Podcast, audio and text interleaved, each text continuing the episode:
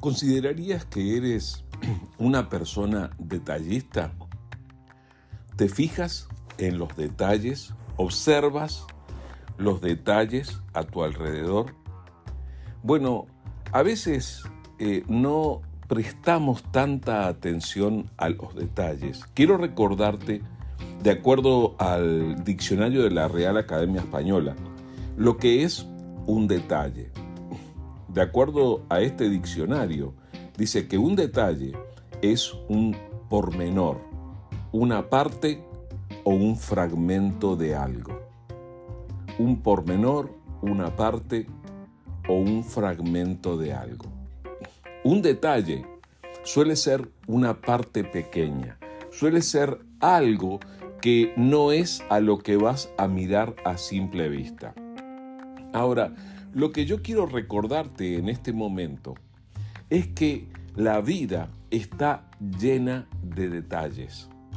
La vida no solo tiene las grandes cosas que vemos, sino que cuenta con pequeñas cosas, pequeños eventos, pequeñas situaciones que son las que le dan un sabor diferente a la vida. En ocasiones estamos experimentando algo que podríamos considerar muy grande e importante, pero lo que realmente nos alegra es simplemente un detalle. Y el hecho es que nuestra vida está compuesta de muchos, pero muchos detalles. Tal vez no te has detenido a pensarlo seriamente, pero a lo largo de este día antes de escuchar estas palabras que estás escuchando, han sucedido muchos detalles a tu alrededor. Hoy pudiste levantarte, hoy tomaste el desayuno. En este momento estás respirando. Tus oídos escuchan, tus ojos ven. Además, te has relacionado con personas, has podido saber de algún ser querido. ¿Cuántas cosas más? ¿Cuántos detalles tiene la vida. Te estoy hablando de esto porque a diferencia de lo que suelo hacer regularmente, hoy no te voy a leer ningún pasaje bíblico.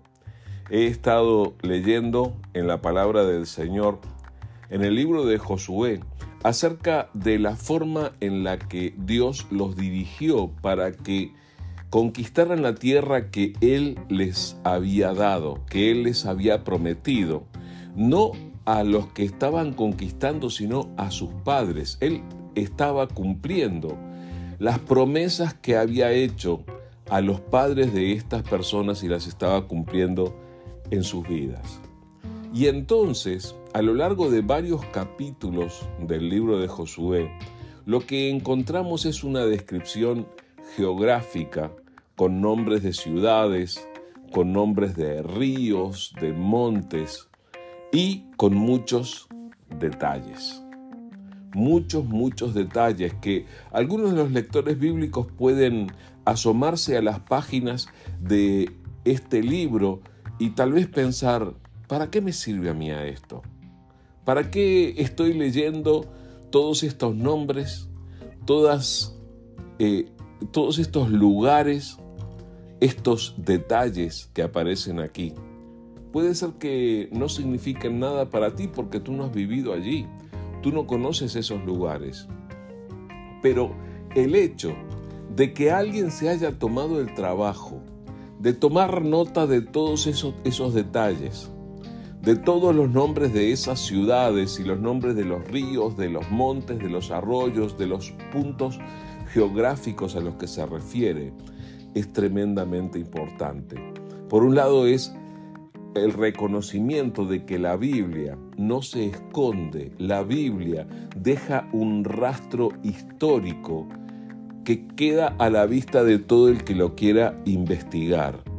Y en los detalles muchas veces es donde nosotros encontramos la fidelidad de Dios. Y es eso lo que nos enseña lo que están diciendo estas descripciones de las conquistas que hizo Israel. Dios había cumplido con lo que les había dicho.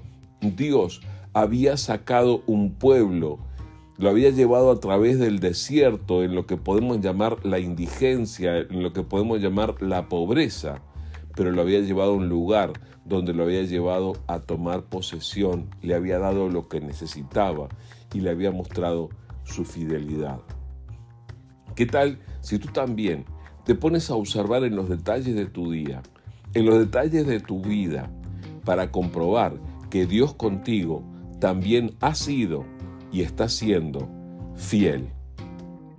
Cuando yo miro a los detalles de mi vida, no puedo hacer otra cosa que caer rendido ante los pies de Dios para decirle, gracias Señor. Grande es tu fidelidad. Tú has cumplido con cada una de tus promesas. Que esa sea también tu actitud y que al mirar los detalles te vuelvas agradecido a Dios.